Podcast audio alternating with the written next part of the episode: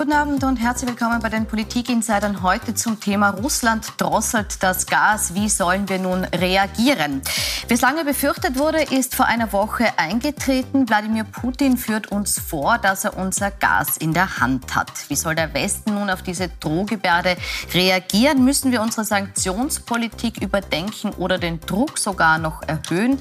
Und wie kommen wir aus dieser Abhängigkeit heraus? Darüber diskutiere ich heute mit meinen Gästen im Studio und begrüße dazu Susanne Scholl. Sie ist Journalistin und ehemalige Russland-Korrespondentin und sagt, wir hatten nie eine wirkliche Wahl. Die Sanktionen sind und waren notwendig. Vor allem aber die Solidarität mit der Ukraine ist notwendig. Und ich begrüße Herbert Scheibner, ehemaliger FPÖ-Verteidigungsminister, der sagt, bei den Sanktionen ist die Kugel aus dem Lauf. Wir können sie nicht mehr zurücknehmen, ohne uns lächerlich zu machen, auch wenn die Wirkung von Anfang an hinterfragenswert war. Herzlich willkommen. Um das fehlende Gas nun zu kompensieren, reaktivieren Österreich und auch andere Länder ihre Kohlekraftwerke wieder. Umweltschützer schlagen Alarm. Sie befürchten, dass die Klimawende jetzt von den aktuellen Umständen ausgebremst wird. Wir sind ja jetzt nicht nur in einer Energiekrise, die wir jetzt schon sehr diskutiert haben, sondern auch in einer Klimakrise. Wir brauchen nicht reden über Klimaschutzgesetz, über dies oder das oder äh, all die Dinge, die wir hier an, andenken, sondern der wesentliche Faktor ist, wir müssen jetzt sehr schnell reagieren. Wir müssen auch den Leuten einmal reinen Wein einschenken und sagen, es wird wehtun. Das wird Geld kosten. Es wurde einfach versemmelt, dass wir wirklich äh, mehr auf Erneuerbare setzen und dass wir uns dermaßen abhängig von den Launen eines Diktators machen, was unsere Energieversorgung betrifft. Wir hängen uns in eine Embargo-Politik ein, ohne darauf vorbereitet zu sein. Ist das unser Problem, Frau Scholl, dass wir nicht darauf vorbereitet sind? Ich glaube, unser Problem ist, dass wir uns nicht darauf vorbereiten wollten. Äh, es ist ja nicht erst seit gestern oder nicht erst seit dem 24. Februar, dass unsere Gasversorgung sozusagen zur Disposition steht, sondern wir wissen seit spätestens acht Jahren, seit der Besetzung der Krim und seit äh, der Besetzung von Luhansk und Donetsk, dass Putin natürlich und schon vorher, dass Putin natürlich die Hand auf dem Gashahn hat und das gegen Europa verwenden wird.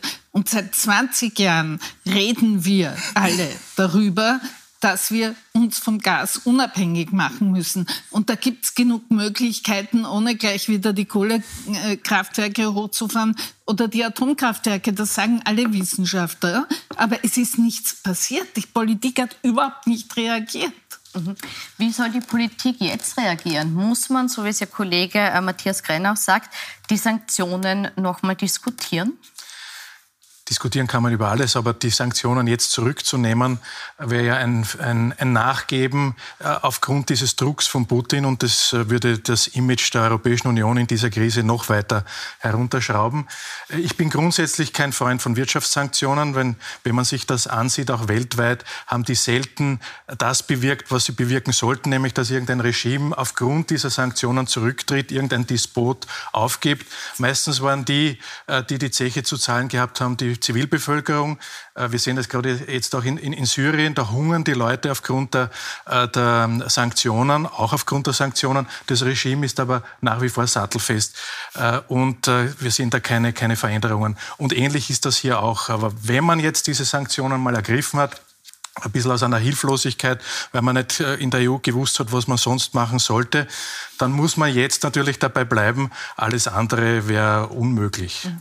War es ein Fehler, den Weg der Wirtschaftssanktionen zu gehen? Absolut nicht. Ich glaube, dass es der einzig mögliche Weg war. Aber ich muss zu Syrien dazu sagen, wenn die Leute dort hungern, dann verdanken sie das auch dem Herrn Putin und nicht unbedingt den Wirtschaftssanktionen. Der Herr Putin hält das Regime Assad, seit er beschlossen hat, dort zu intervenieren. Und äh, da kann man nicht sehr viel tun. Ich glaube, dass das Problem der Sanktionen vor allem ist, dass Europa eigentlich nicht gewusst hat, wie es auf diese Aggression des Herrn Putin gegenüber der Ukraine reagieren soll. Und das ist ein Problem, wie gesagt, nicht erst seit gestern, sondern seit spätestens 14 Jahren. Wir haben ja auch der Besetzung der Krim und der Besetzung von Luhansk und Donetsk einfach zugeschaut. Und äh, wir haben äh, sozusagen signalisiert, dass wir bereit sind, das alles zu tolerieren. Haben wir Russland zu lange toleriert in, in, oder Putin zu lange toleriert in seinen Gebärden? Naja, rückblickend äh, irgendetwas äh, besser zu wissen, das ist ja nicht so schwierig. Äh, ich glaube, dass es grundsätzlich natürlich Russland ist eine eine Tatsache, eine Macht. Man hat das vielleicht lange nicht zur Kenntnis nehmen wollen. Ich erinnere mich, äh, die sicherheitspolitischen Beurteilungen, als Putin angetreten ist als Präsident, wo man gesagt hat, also man war zwar erleichtert, dass das Chaos, das vorher geherrscht hat, mit der Angst, dass etwa die Atomwaffen in irgendwelche kriminellen Hände kommen, vorbei gewesen ist. Und man hat trotzdem gesagt, Russland wird nie wieder irgendein bedeutender Faktor in der Weltpolitik sein. Und es war ein Irrtum. Und äh, da gab es viele, viele Punkte, die eh x-mal diskutiert worden sind, wo man hätte vielleicht etwas anders machen können, wo man äh, zumindest versuchen hätte können, Russland ein bisschen auch äh, in die Ziehung zu nehmen, auch in der internationalen Politik. Äh, das war möglicherweise, wie gesagt, im Nachhinein weiß man es besser. Jetzt äh, ist das sinnlos, darüber zu, zu diskutieren. Hier Aber muss man natürlich die Ukraine unterstützen in der jetzigen Situation und kann sich nicht auf irgendeinen Parameter bei Putin verlassen. Aber wie reagieren wir jetzt? Wir haben jetzt vor Augen geführt bekommen, wenn er will, dann dreht er den Gas an noch nicht ab, aber zumindest zurück, müssen wir jetzt, nachdem wir den Weg der Sanktionen eingeschlagen haben, hier den konsequent, vielleicht auch mit einer weiteren Verschärfung, einem siebten Sanktionspaket, das manche Länder in der EU ja schon fordern, äh, darauf reagieren? Ich glaube nicht, dass sich Putin vor irgendeinem neuen Sanktionspaket fürchtet. Er hat sich auch vor den letzten äh, Sanktionspaketen nicht abhalten lassen von seiner Politik. Wobei es ja auch der Westen gewesen ist und auch wir, die ja schon diese, diese Gaskrise herbeigeredet haben. Das war ja umgekehrt. Äh, der Gaspreis ist ja deshalb so hoch gekommen, weil wir gesagt haben, wir nehmen kein russisches Gas mehr, was ja natürlich völlig absurd gewesen ist. Freut sich der Präsident, wenn er äh, mehr Geld kriegt für sein Gas. Das wäre vielleicht einmal sinnvoll, dass man weniger redet in der Öffentlichkeit, sondern mehr strategisch denkt, Entscheidungen vorbereitet und die dann ordentlich umsetzt. Also wir haben ja jahrelang nicht sagen wollen, dass wir kein russisches Gas mehr nehmen. Wir haben, äh, ich erinnere nur daran, dass 2014 noch die österreichischen ÖMV-Manager nach Moskau gefahren sind und dort neue Verträge unterschrieben haben. Also von wir nehmen kein russisches Gas mehr kann überhaupt keine Rede In sein. In den letzten drei Monaten wurde sehr herumgezögert und herumgezogen, sollen wir, sollen wir nicht und äh, vielleicht könnten wir doch und vielleicht sollten wir doch weniger. Wir sollten sagen, wir nehmen kein russisches Gas mehr. Und das würde ihm sehr wehtun, weil diesen hohen Preis, den wir jetzt zahlen, werden die Chinesen und die Inder nicht zahlen. Die Chinesen haben das schon ganz klar gesagt, dass sie das nicht zahlen werden. Und wenn wir uns weigern, russisches Gas zu nehmen, dann tut ihm das sehr weh. Und es tut ihm noch mehr weh, wenn wir uns weigern, russisches Öl zu nehmen. Also das glaube ich nicht. Äh, ich glaube nicht, dass, äh, dass irgendetwas jetzt an der aktuellen Kriegssituation, und darum geht es ja, ändern würde. Aber auf der anderen Seite würden wir in einer Kamikaze-Methode unsere Wirtschaft völlig äh, in den Abgrund führen mit Arbeitslosigkeit etc. Ja, Sie schütteln jetzt so den Kopf. Das mag sein. Sie werden kein Problem haben, ich vielleicht auch nicht. Aber Hunderttausende Millionen Europäer und auch hier in Österreich wäre es ein großes Problem. Die hätten damit sehr große Schwierigkeiten. Und ich glaube, diese Verantwortung können wir nicht übernehmen. Da muss es andere äh, Methoden geben, die äh, dem Aggressor schaden, aber nicht uns. Welche? Also. ja, zum Beispiel eben, äh, dass man äh, die Ukraine wirklich unterstützt und nicht so zögerlich äh, wie bisher und dass man trotzdem. Sie meinen jetzt militärisch unterstützt? Ja, natürlich. Mhm. Das ist natürlich ein Worst Case. Ich sage immer, Konflikte muss man weitestgehend vermeiden. Aber wenn er mal ausgebrochen ist, wenn es einen Aggressor gibt, dann muss man natürlich unterstützen. Das ist überhaupt keine Frage. Und es ist derzeit leider die einzige Möglichkeit. Also uns selbst wirklich wirtschaftlich in den Abgrund zu treiben, wo wir eh schon so große Probleme haben. Und das würde weder den Krieg beenden noch irgendetwas verbessern, sondern unsere Situation massiv verschlechtern. Frau Scholz, Sie sagen jetzt, wir sollten das Gas abdrehen im Sinn von, wir sollten kein russisches Gas mehr beziehen. Ähm, das will man im Moment nicht, weil man sagt, die Abhängigkeit ist eben noch zu groß und die Kompensationsmöglichkeiten sind in der Form noch nicht vorhanden. Rechnen Sie damit, dass Putin das Gas noch weiter drosselt? Nein, weil er das Geld braucht. Das sind Gesten, die aber sobald ihm, ich meine, das Problem mit Putin ist, dass er natürlich keinen Wirtschaftsfachmann glaubt, auch keinen in seiner näheren Umgebung hat, daher auch nicht wirklich weiß, äh, wie er damit umgehen soll. Er hat von Wirtschaft keine Ahnung. Er weiß, dass er das Geld aus dem Gas- und dem Ölverkauf braucht, um diesen Krieg zu finanzieren, aber mehr weiß er nicht. Also ähm, er kann gar nicht das Gas völlig abdrehen, weil dann ist er halt auch vom äh, von Geld dem Einkommen abgeschnitten, das er aber braucht. Und dieser Krieg kostet ihn sehr viel Geld. Teilen Sie die Einschätzung? Ich glaube nicht. Ich glaube, äh, äh, es ist ein gewisser Prozentsatz an der Wirtschaftsleistung, diese, ja, diese Gasimporte, aber nicht alles. Und noch einmal, es geht ja jetzt darum, kurzfristig äh, einen, eine Lösung zu finden, weil wir können diesen, also ich hoffe nicht, dass Experten recht haben, die sagen, das wird jetzt ein, ein jahrelanger Krieg Doch. im Interesse der Bevölkerung dort, weil das ist ja ganz furchtbar, äh, wo immer, und Sie werden das genauso wie ich auch gesehen haben an Kriegsschauplätzen, wie es dort den Menschen geht, äh, was dort alles zerstört wird, und zwar auf Jahre, auf Generationen hinweg, muss man wirklich alles tun, um das raschest zu beenden. Und da werden, wird das nichts, also wie gesagt, bei uns sehr viel bewirken, weil unsere Wirtschaft äh, kaputt gemacht wird. Aber bei Putin würde das nichts bewirken, wenn wir jetzt sagen, wir nehmen kein Gas mehr. Ich denke, das würde sehr viel bewirken. Ich glaube auch, dass die äh, Unruhe, die es in der russischen Bevölkerung gibt, auch wenn das nicht bis zu uns durchdringt, weil das Land inzwischen wirklich ganz hermetisch abgeschlossen ist, sehr mass massivst steigen würde. Und ich glaube auch, dass Putin äh, allalong diesen Krieg, der Krieg wird sehr lange dauern. Das ist nicht so, dass der von heute auf morgen beendet werden kann. Und ich sehe auch überhaupt keine schnelle Lösung. Aber dieser Krieg wird Putin auch sein Amt kosten, früher oder später. Und ich glaube, darauf muss man auch hinarbeiten, auch von europäischer Seite, weil der kann nur ohne Putin beendet werden. Sie äh, sagen jetzt, das wird noch lange dauern. Sie, Sie schätzen es anders ein, aber weil es eben noch lange dauern wird oder möglicherweise lange äh, dauern wird und äh, weil wir Alternativen schaffen müssen, müssen wir uns jetzt auch überlegen, wo bekommen wir Energie her, wenn wir dieses russische Gas nicht mehr wollen. Herr Scheibner, setzen wir da aufs richtige Pferd? Ja, kurzfristig versucht man ja andere äh, Quellen, Gasquellen zu bekommen. Da wird dann wieder gesagt, naja, ist von Putin nicht, aber von, äh, von arabischen Ländern, das wollen wir ja auch nicht so, weil das sind auch nicht so demokratisch. Ich glaube, da muss man jetzt wirklich nach einer europäischen äh, Interessenslage ausgehen. Äh, wir brauchen Energie, relativ kurzfristig, und muss man sich entsprechend die, die Alternativen sichern. Und äh, jetzt äh, was, was ich absolut für falsch halte, ist, dass man dann in so einen Symbolismus wiederkommt. Man sagt, jetzt machen wir ein bisschen ein Tempolimit und jetzt äh soll man sich äh, kalt duschen und so. Das sind ja alles keine Dinge, die wir jetzt brauchen, sondern jetzt brauchen wir vernünftige Alternativen, kurzfristige äh, Maßnahmen, dass wir das Gas äh, weiter bekommen, wobei ich auch Ihre Einschätzung teile, dass Putin das nicht abdrehen wird, sondern das wird sicherlich weiter geliefert werden. Das sind jetzt alles Scharmützel.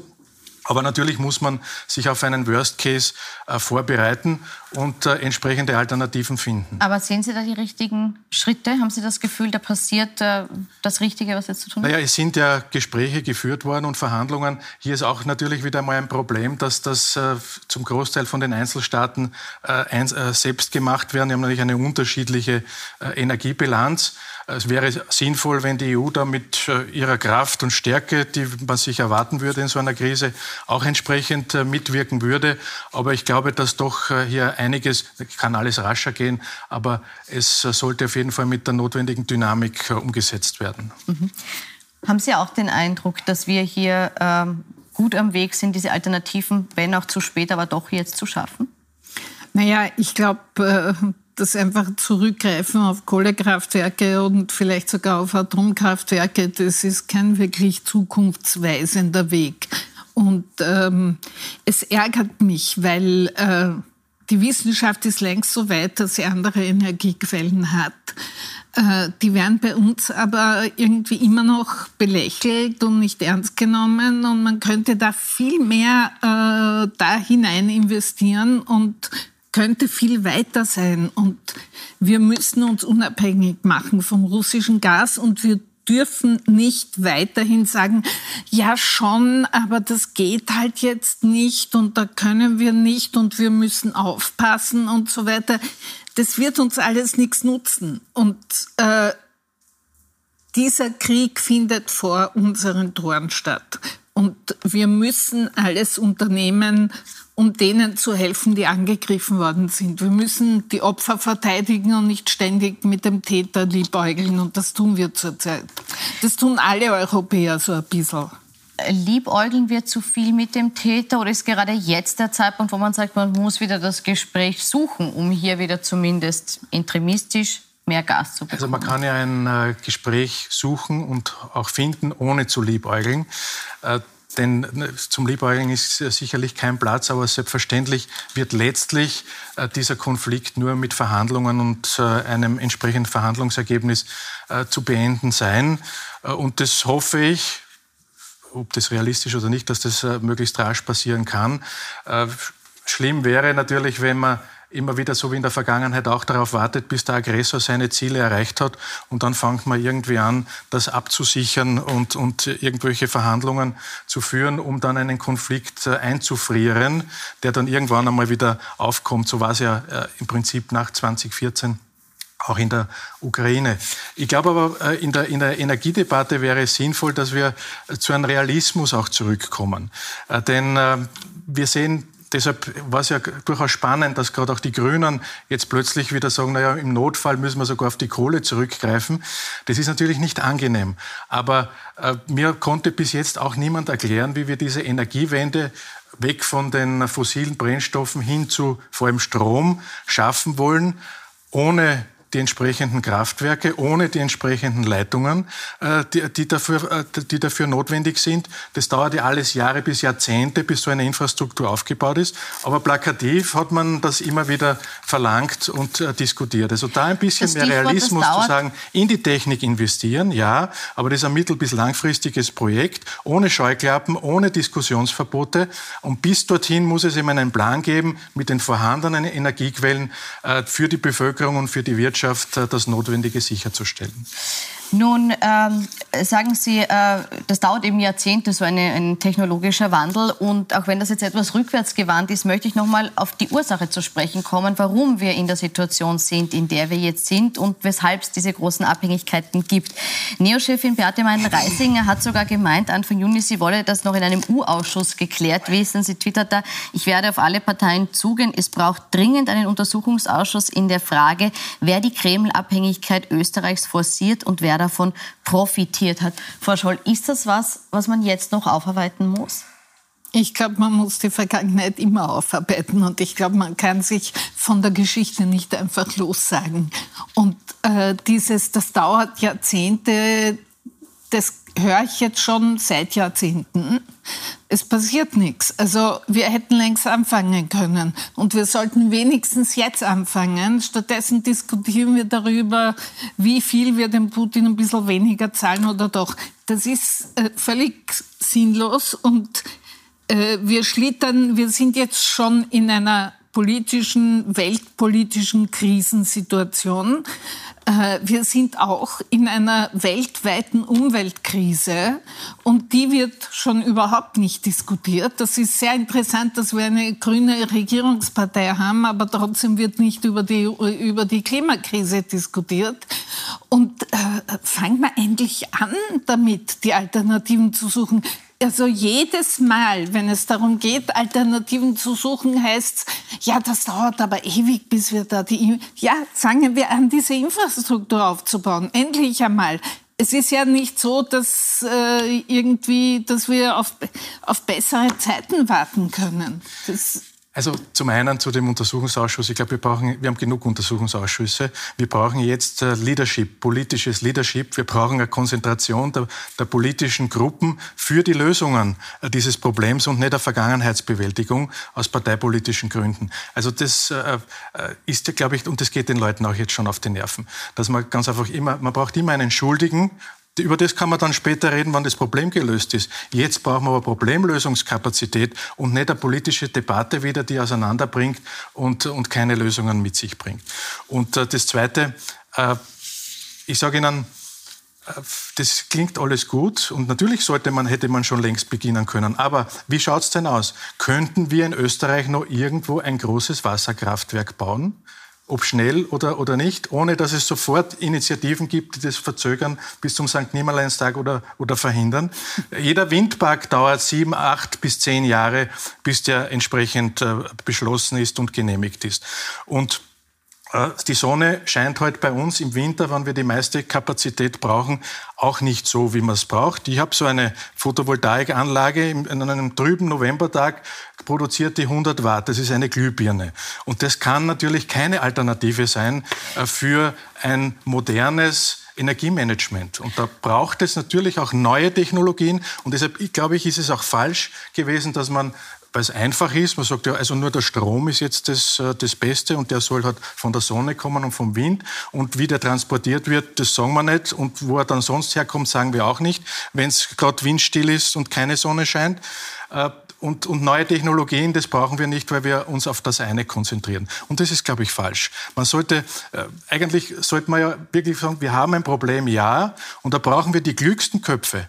Da brauchen wir auch kritische Köpfe und äh, entsprechend auch natürlich das Know-how und die Ressourcen, um das entsprechend durch neue Technologien, nicht der Cancel Culture, das, wo wir schauen, was können wir streichen, sondern wir brauchen neue Technologien, um diese Herausforderungen zu meistern. Im Moment ist der Widerstand, äh, was den Ausbau der Erneuerbaren betrifft, der sehr groß groß, vor allem was auch die Windparksituation betrifft. Frau Scholl, haben Sie trotzdem den Eindruck, Sie haben jetzt gesagt, es ist so lange nichts passiert und Sie haben das Gefühl, es geht noch zu langsam, aber haben Sie trotzdem das Gefühl, dass zumindest das Bewusstsein jetzt da ist, dass dieses Setzen auf ein Pferd nicht mehr funktioniert, dass man sich jetzt breiter aufstellen muss, um die Versorgungssicherheit ich, anders zu ich sichern? Ich habe das Gefühl, dass das immer noch nicht da ist. Dass wir, wir versuchen immer noch wegzuschauen und so zu tun, als ob der Strom eben aus der Steckdose käme oder nicht. Ich glaube, bei der Bevölkerung ist das Bewusstsein viel stärker als bei der Politik. Also die Leute selber, denen ist schon klar, dass wir da in zwei großen Krisen stecken und dass wir da raus müssen. Und es sind die meisten auch bereit, selber was dazu beizutragen. Sie sagen jetzt, das Bewusstsein ist bei der Bevölkerung schon größer als bei der Politik. Herr Scheibner, ist für Sie nachvollziehbar, dass die Politik das nicht klar aussprechen will, so wie es in Deutschland zum Beispiel passiert, dass wir hier vor einer großen Krise stehen, dass es hier zu Einschnitten und auch zu Wohlstandsverlusten kommen wird? Ja, vor allem, dass es eine große Herausforderung für die Politik jetzt ist, das zu verhindern, dass die Gefahr besteht, ja selbstverständlich. Aber dafür sind ja Entscheidungsträger da, dass sie in Krisen, nicht nur bei schönem Wetter, sondern in Krisen, die notwendigen Entscheidungen, ob die kurzfristig populär sind oder nicht, auch treffen. Das ist das Wichtige. Und äh, wenn man also zum Beispiel, warum man eine Maßnahme nicht sofort ändern kann, ich höre, das ist eine EU-Angelegenheit, äh, diese Geschichte, dass das teuerste Kraftwerk den Strompreis äh, hier entsprechend Prozent äh, regelt oder, oder bestimmt. Das versteht dann nämlich niemand. Ich gebe Ihnen recht, äh, Frau Scholl, dass die Leute, die sind ja auch schon geplagt. Ja? Und es gibt zwar Ärger, aber keinen Aufstand. Das heißt, die Leute sind ja wirklich sehr geduldig, aber das versteht man ja nicht. Wir feiern uns ab äh, für die erneuerbare Energie, Wasserkraft etc., die sehr günstig produziert werden kann und haben dann aber die höchsten Strompreise, weil dieses System so ist, dass das teuerste Gas das heißt, Gaskraftwerk die, den Preis bestimmt. Das wäre eine Sofortmaßnahme, sofort eine Sofortmaßnahme, da wird man wohl überall einen Konsens haben, das endlich zu ändern. Ich möchte noch auf einen weiteren Punkt einkommen. Den Druck Putins, den spüren wir ja nicht nur beim Gas, sondern auch wenn es um Lebensmittel geht. Die Ukraine und Russland sind ja die größten Weizenexporteure. Wir haben dazu auch eine Grafik vorbereitet, wo man das mal sieht, wer so die Hauptabnehmer sind. Sie decken normalerweise knapp ein Drittel des globalen Bedarfs. Und weil Russland jetzt eben die ukrainischen Häfen und damit die Ausfuhr von den landwirtschaftlichen Produkten blockiert, könnten laut den Vereinten Nationen weltweit weltweit 1,4 Milliarden Menschen auch von einer Nahrungsmittelknappheit betroffen sein. Frau Scholl, wie kann man Putin davon abbringen, dass diese Weizenlieferungen blockiert werden, dass diese weltweite Hungersnot hier verhindert werden kann? Ich glaube, dass man Putin momentan von gar nichts abbringen kann. Ich glaube, der sitzt wirklich, äh, wie es der Timothy Snyder auch gesagt hat, in einer Art Parallelwelt und ähm, äh, ist ziemlich weit weg von jeder Realität. Äh, ich denke, dass man ähm, dass es schon Wege geben könnte, den ukrainischen Weizen zu exportieren.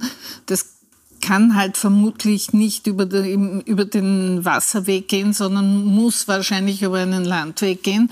Das ist kompliziert, das ist gefährlich, das ist teuer, das ist mir alles klar, aber es wird keine andere Lösung geben, weil man kann nicht äh, sagen, ja, also lieber Herr Putin, bitte heben Sie doch die Blockade der ukrainischen Häfen auf und sonst dürfen Sie weiter alle umbringen dort in der. Gegend. Das ist ja völlig unrealistisch. Trotzdem muss man es probieren, ja, weil äh, auf dem Landweg, natürlich, das ist eine Alternative, aber die wahrscheinlich in der Menge nicht äh, funktionieren wird, weil das muss man ja dann wieder, es gibt die unter, unterschiedlichen Spurweiten, das muss man zweimal umladen, dann an einen Hafen bringen äh, in Europa und dann zu den entsprechenden abnehmen. Es ist aber notwendig, dass diese Versorgung äh, dort gesichert ja. ist, weil wir wissen, wir haben gesehen, welche Länder das sind. Das sind sowieso Länder, äh, die nicht unbedingt äh, sehr stabil sind, auch politisch nicht sehr stabil. Das heißt, dort kommt es dann auch, gerade wenn die Grundnahrungsmittel teurer werden, zu Unruhen, da kommt es zu Gewalt, da kommt es zu Flüchtlingsbewegungen. Das heißt, es ist in unserem ureigensten Interesse, dass wir da auch entsprechend unterstützen. Wenn es nicht gelingt, indem man Putin beeinflusst, wie muss Europa dort helfen? Europa muss einfach helfen, die Infrastruktur zu verbessern, die ukrainische.